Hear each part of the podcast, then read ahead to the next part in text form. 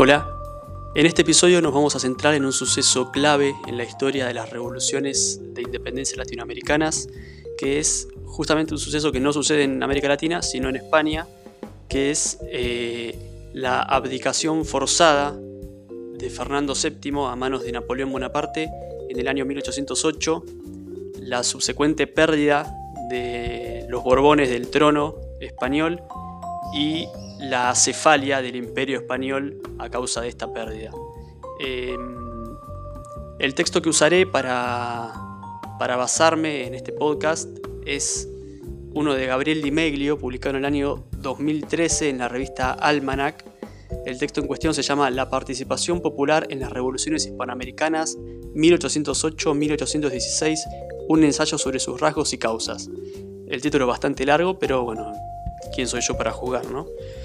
Em, si bien el título dice la participación popular en las revoluciones hispanoamericanas, no es exactamente lo que vamos a hablar, sino que lo que vamos a hablar es del suceso que da origen a las revoluciones, de las particularidades locales por las que se producen las sublevaciones en cada territorio del imperio español y eh, cómo todas se vieron influenciadas por lo que pasó en España en el año 1808. Eso es de lo que vamos a hablar y eh, espero no extenderme demasiado porque es un tema corto, así que sin más, vamos al primer apartado.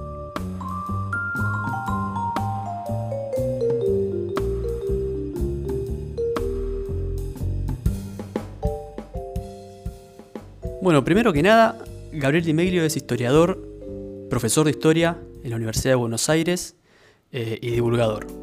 Yo me voy a limitar a decir eso nada más. Si quieren saber más información sobre este autor, lo pueden buscar en internet. Eh, hay una página de Wikipedia bastante completa. Em, siguiendo con el tema que nos compete, quiero dejar en claro una idea que es la idea que a mí me quedó leyendo este texto, que es la siguiente.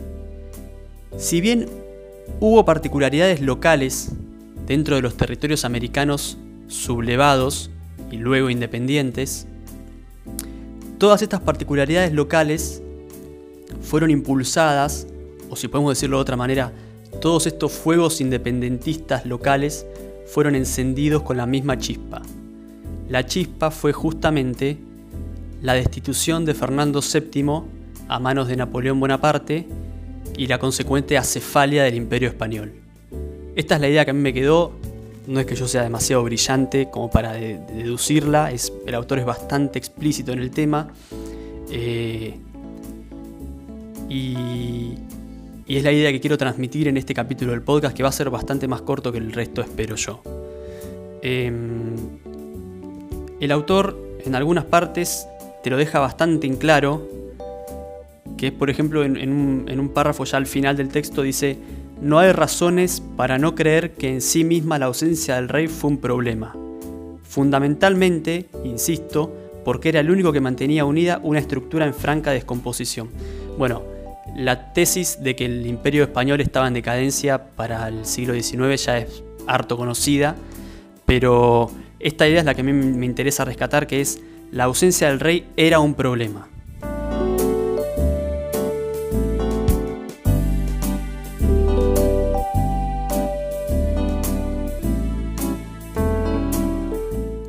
Hay un pasaje muy interesante, eh, ya hacia el final del texto, un poco antes del pasaje que leí anteriormente, que trata el tema de, la escala, del abordaje sobre las independencias latinoamericanas, que dice, por ejemplo, se trata del abordaje que le dan distintos autores a la temática y las explicaciones que estos autores proponen para la independencia latinoamericana. Eh, hay una frase acá que me gusta mucho que dice, eh, claro que esta aproximación detallista y hasta microscópica tiende a enfatizar en la causalidad la dimensión local y los intereses localistas. O sea, si yo estudio la revolución de independencia americana eh, desde la visión de un pequeño locado del Alto Perú, lo que puedo encontrar es que esa localidad tenía sus propias causas, o por lo menos se han encontrado que cada localidad pequeña, alejada, tenía sus propias causas para, para declarar su independencia, o para rebelarse contra el orden establecido, o para rebelarse contra el imperio español particularmente. Ahora, si yo veo la independencia latinoamericana como un proceso más macro, más general, también puedo encontrar causas de, sublevación. O sea, no se trata acá de ver los intereses locales o las causas más macro. Se trata de decir, bueno, hubo intereses locales, hubo causas locales, hubo movilizaciones locales, pero también hubo un contexto general que dio inicio a todos esos pequeños intereses locales al mismo tiempo.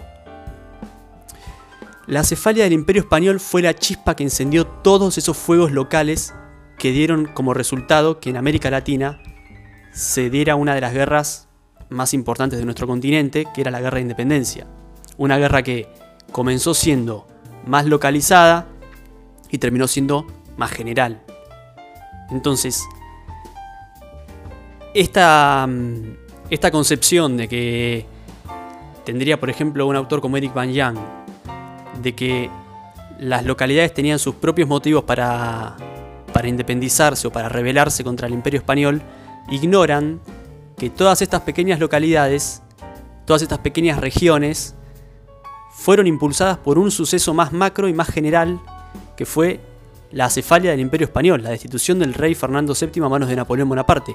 Esta fue la causa general que los afectó a todos, Acá en, Di cierra con esta frase, el texto cierra con esta frase. Ello se debió a muchas causas, solo una, sin embargo, afectó a todos. O sea, sí, hubo particularidades locales, hubo intereses locales en juego, hubo movilizaciones locales, pero hubo una causa que los abarcó a todos. La causa fue la destitución del rey a manos de Napoleón Bonaparte. Esa fue la única causa, o por lo menos una de las pocas causas que abarcó a todos los territorios latinoamericanos en su conjunto.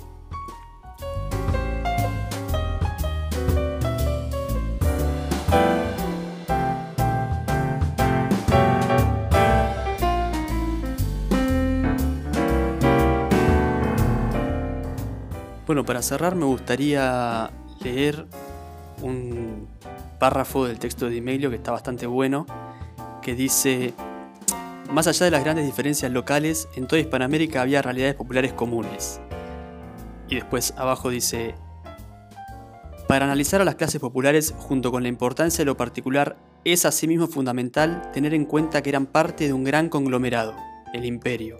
Entonces acá se hace mucho más fácil entender que cuando el imperio se queda sin cabeza, todo el resto del cuerpo entra en descontrol y todas las particularidades locales, si bien tuvieron sus motivos de ser, no fue hasta la cefalia del imperio que todas estos motivos surgieron y se hicieron estallidos revolucionarios e independentistas.